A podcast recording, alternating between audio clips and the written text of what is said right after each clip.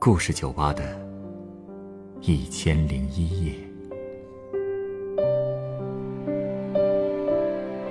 本节目由北京人民广播电台故事广播与凤凰网有故事的人频道联合制作。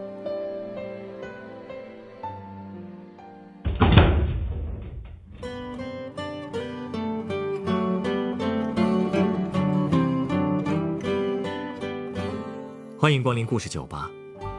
今天来到酒吧的这位客人，曾经参加过援建非洲的工程。最有意思的是，在援建非洲期间，他居然还成为了当地一个部落的酋长。这里面都发生了哪些故事呢？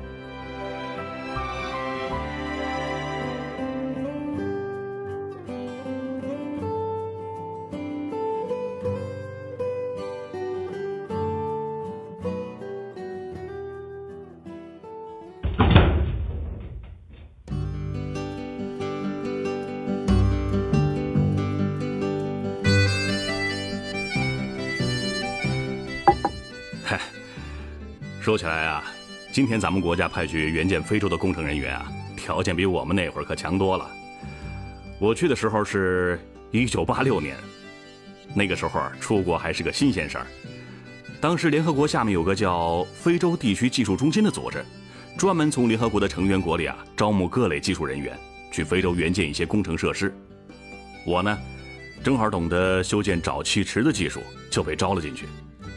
他们把我派到了利比里亚，参加一个修建沼气池的示范工程。哎，利比里亚，你知道在哪儿吗？呃，我就知道是在非洲。利比里亚在非洲西部，是个小国，首都呢叫蒙罗维亚。哦，我到了当地之后啊，就被安排上了一辆大卡车。我们要去的地方啊，是离首都有三百公里的地方，叫做索可多大森林。你们的工地在大森林里？啊，说是大森林，那儿啊也算是利比里亚比较繁华的地方了。周围是种了一大片的橡胶林，森林中间呢还有一所大学呢。是吗？到了那儿之后啊，他们农业部有个叫巴基的工作人员也挤上我们的车，指挥司机继续往前开。大概是又走了四五公里吧，车子开进一个村子里。巴基说：“我们就是要在这个村子里面修一个沼气池。”那边的村子是不是挺原始的啊？还行吧，就是那种部落性质的吧。呃，我去那个村子呢，正中心有一个圆形的大茅草屋，那是村子的议事大厅，里边啊能够容纳一百多人同时开会，真够大的呀！是啊，我当时就想，能有这么大的议事厅的村子，应该算是个大部落了。哦，当时我还发现啊，大厅的东边还有一个用很粗的木棍做的笼子，我后来才知道这个笼子是干嘛用的。干什么用的？我一会儿再告诉你啊。好，当时呢，我们正转着，就听巴基说啊，说酋长要召见我们。哟，那紧不紧张啊？紧张倒是谈不上，就是挺好奇的。我们啊是去他家里见的，进去一看，好嘛，不愧是酋长家呀。他的房子是村子里唯一的铁皮屋，其他的房子都是茅草做的。那个酋长呢是个六十多岁的老头，有三个老婆。八个子女，嚯！他见到我们呢，还是挺热情的，给我们又是让座又是倒酒，还说早就盼着我们来，希望我们在施工的时候也能帮助村里改变一下脏乱差的现状。呃，他们村里是有多脏乱差呀？这么说吧，村里人啊，基本都是随地大小便，所以时不常的就闹点传染病。我当时啊，跟酋长说。联合国派我们来，就是为了解决村里的问题的。我们啊，先修好沼气池，然后再盖上一批厕所和沼气池连起来。将来啊，还得请酋长下命令，让大家养成上厕所的习惯，这样村里的卫生状况就会好很多了。顺便还能让大家用上沼气灯。这个酋长啊，还真是个痛快人，他立刻就同意了。而且他还说啊，自己现在还兼着州里的议员。所以马上就要离开村子一段时间，在他不在的日子里，他想让我来代理酋长的职务啊！这酋长还能随便让人代理啊？我当时也是吓了一跳，赶紧说不行不行，你说我一个外国人怎么能当酋长呢？这村民也不会听我的呀。这酋长啊，倒是挺淡定的。他说：“谁不听你的话，你就把他关起来，就关在议事厅东边那个大笼子里边。”哦，原来那个笼子是干这个用的。我心说，这非洲酋长可真牛啊，想关谁就关谁。后来那个巴基也在边上劝我说：“你呀，就先代理这个酋长吧。你要派人干活，没点权威，人家也不听你的呀。”我想了想，也是这么个理儿，就答应下了。第二天一早，酋长啊就召开了一个全体村民大会，宣布他要外出一段时间，在此期间就由我呢全权代理酋长职务。然后啊，他就坐上自己的小汽车，一溜烟的就跑了。嘿，还真是个甩手掌柜的。那您这个新酋长登基之后，能有威信力吗？我这心里也打鼓啊。所以呢，我就先在村子里巡视了一圈，然后还真发现了一个问题。什么问题啊？我发现啊，老酋长之所以放心让我代理，是因为啊，村子里有没有酋长其实差别不大啊。这儿的人呐，可能几百上千年来都是刀耕火种，自给自足，所以也用不着人管。他们喝河里的水，随地大小便，也根本不讲什么卫生。其实啊，在我去之前几年，联合国在村里就打了两口压水井。村里人总算是喝上了干净的井水，但是压水机一坏呢，大家就又开始喝河水了。那，就没人教他们修修设备。所以呀，我突然意识到，我的沼气池要想长期发挥作用，除了让村民养成卫生习惯以外，还得培养几个技术工人那才行呢。嗯，说的没错。所以啊，我干的第一件事儿就是先把村里的压水井给修好了。我可不想喝这河里的脏水，而且我没想到啊。这两口井一修好，还帮我在村里立了威了。懂技术就是牛啊！所以从那以后啊，大部分村民都对我还挺尊重的，也服从我的安排。可是也有少数不服管的。哎，对这种人呢，我也有辙。我先打听清楚他们是谁，然后呢，就禁止他们来井里打水。你想啊，已经有干净的井水了，谁也不会想喝脏水啊。再说呢，他们也明白。我吩咐他们做的事儿啊，对村里都是有好处的，所以这么一来二去的有上几回，大家都能够老老实实的服从我的安排了。别说，您是越来越有酋长的范儿了。哎，说起来，搞这么大一个工程，是不是得发动全村人帮忙啊？是啊，确实得用上村里的壮劳力，因为我只带了八个工人，他们是主力，但是还需要招一些村民呢，呃，帮忙采集石渣呀、沙子什么的。所以啊，我还在村里建立了一套奖励机制，每采集一立方米的沙子，我愿意付出两美元。因为村里的男人呢，通常每天只能够挣一美元，所以啊，我开的这个薪水还是很有吸引力的，好多人都来报名。他们一个人一天能够采两立方米的沙子，也就是能挣到四美元。这么一来呢，我是省了不少心，村里老百姓也乐意，这工程进度呢也就加快了。恩威并施。您真的是很有管理才能啊！所以啊，我也开始觉得，这当个酋长也没什么难的嘛。后来我才发现啊，自己高兴早了。哦，这后来我才知道啊，酋长在村里啊，还有一项很重要的工作，就是要调停村里的矛盾。大到杀人放火，小到偷鸡摸狗，只要村民之间出现纠纷，他们都会找酋长来处理。幸好我在那个村子呢，大家还算是规矩。我代理酋长那几天啊，没发生什么杀人放火的大事儿。可是像谁家孩子偷了别人家的芒果了，谁家的羊吃了别人家的木薯苗了，那可真是没完没了。差不多天天都有人呐，为了这些小事儿登我的门。呃，那您一般怎么处理呀？嗨，这之前的酋长呢，对那些分不清责任的事情是各打五十大板，那些能够分清责任的呢，就直接罚款了。其实啊。罚款也是他敛财的一个重要方式，像那些交不起罚款的人，就罚他在议事厅边上那个大笼子里边关上几天。啊，您肯定不能这么干吧？是啊，就说我刚当上酋长的第三天吧，就有一个十二三岁的小孩，因为偷了别人家的芒果被扭送到我这儿。小孩嘛，当然交不起罚款了。施主呢，让我把这小孩关上两天。我当时觉得这也太野蛮了，我可不能这么干。那该怎么办呢？我呀，当时就灵机一动，说关着这孩子太便宜他了，我要罚他去工地上做一天义工。哎，好主意啊！嗯，这么一来啊，大家都满意。那么事主觉得呢，小孩受到了惩罚；小孩觉得自己逃脱了牢狱之灾。我呢，又给工地多找了一个帮手，所以说是皆大欢喜。从那以后啊，凡是有类似的事情，我是一律用做义工的方式处罚。这效果啊，还真是不错。我猜啊，村民们对您这个酋长，应该是越来越满意了吧？应该是吧。反正啊，我在位的那两个月里啊，村民们没有爆发起义来把我推翻。啊，对了，也是在处理这些鸡毛蒜皮的小事的时候啊，我还找到了我一直想找的人。哦，你想找什么人？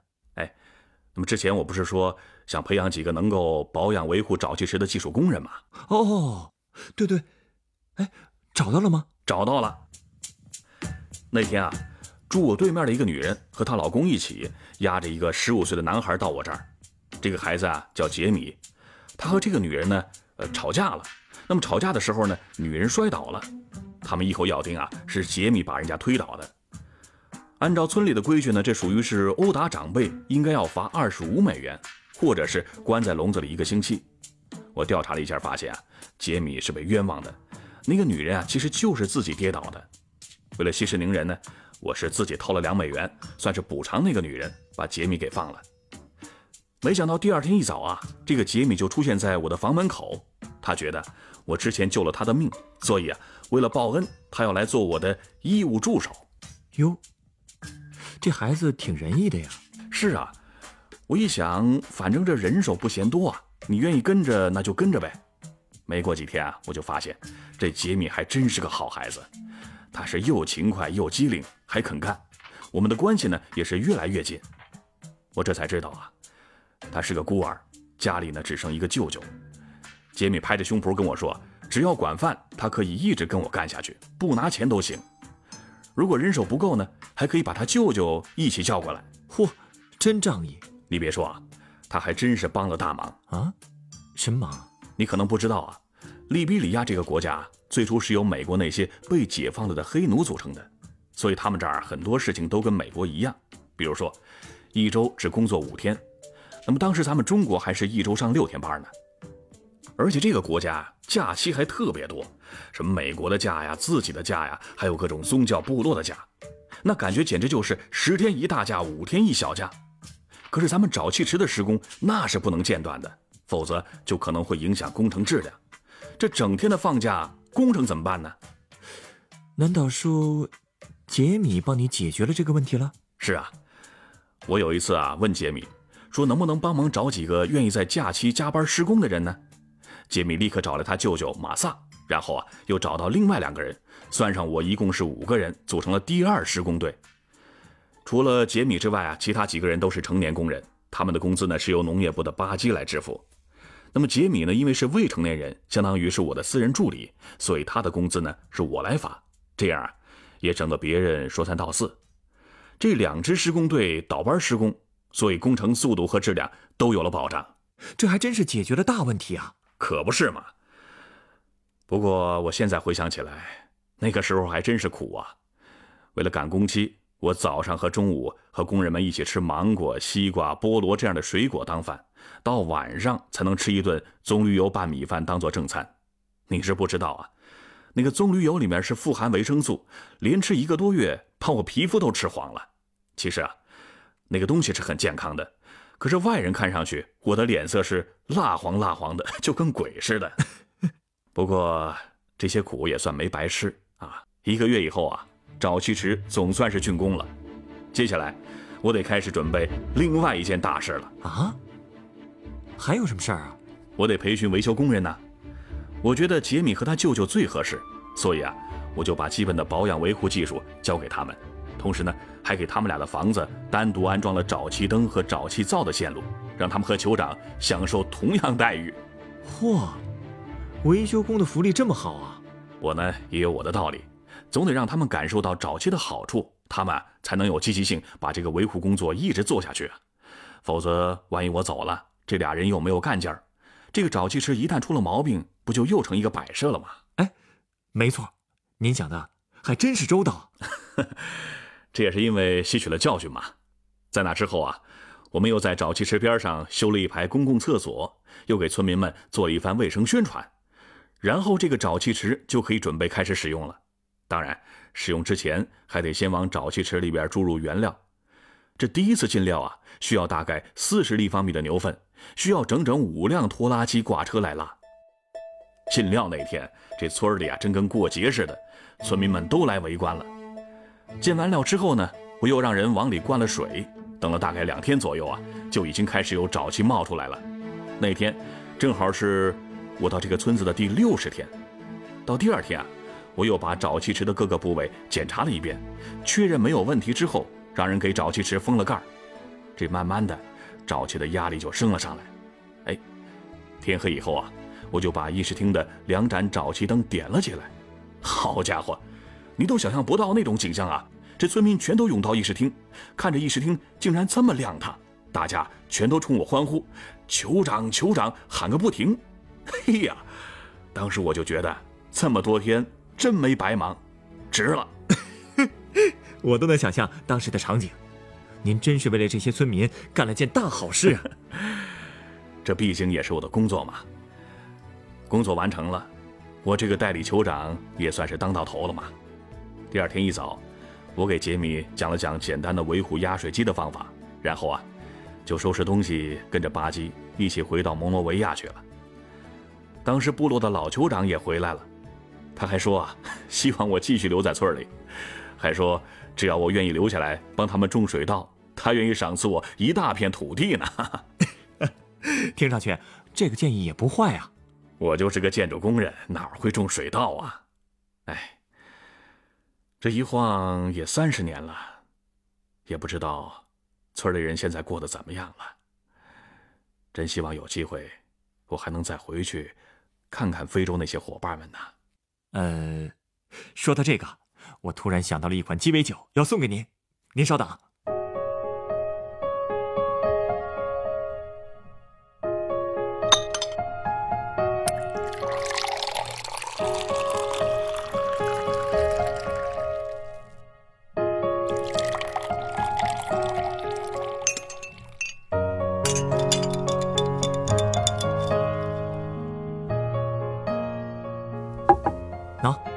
这是您的鸡尾酒，它是由沃德嘎、金酒和橙汁调成的，名字就叫做“伙伴”。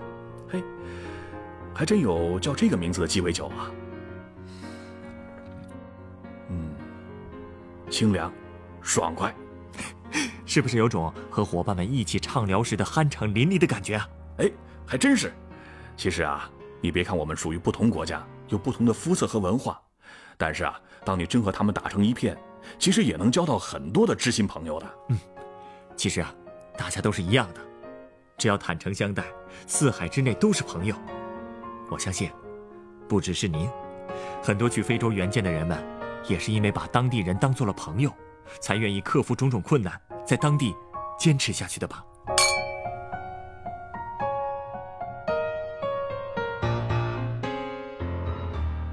本故事选自凤凰网有故事的人独家签约作品，在利比里亚当酋长，原作蒋才东，改编制作程涵，演播江宁、陈光，录音严乔峰。人人都有故事，欢迎搜索微信公众号“有故事的人”，写出你的故事，分享别人的故事。